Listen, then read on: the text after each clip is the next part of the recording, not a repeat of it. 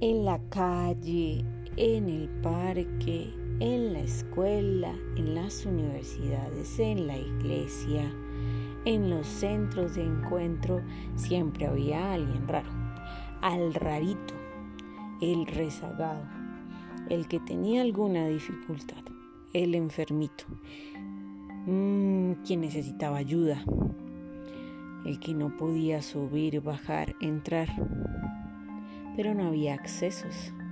no había posibilidades y no había reconocimiento. Esa era la ciudad invisible, la que excluía y la que no reconocía la diferencia.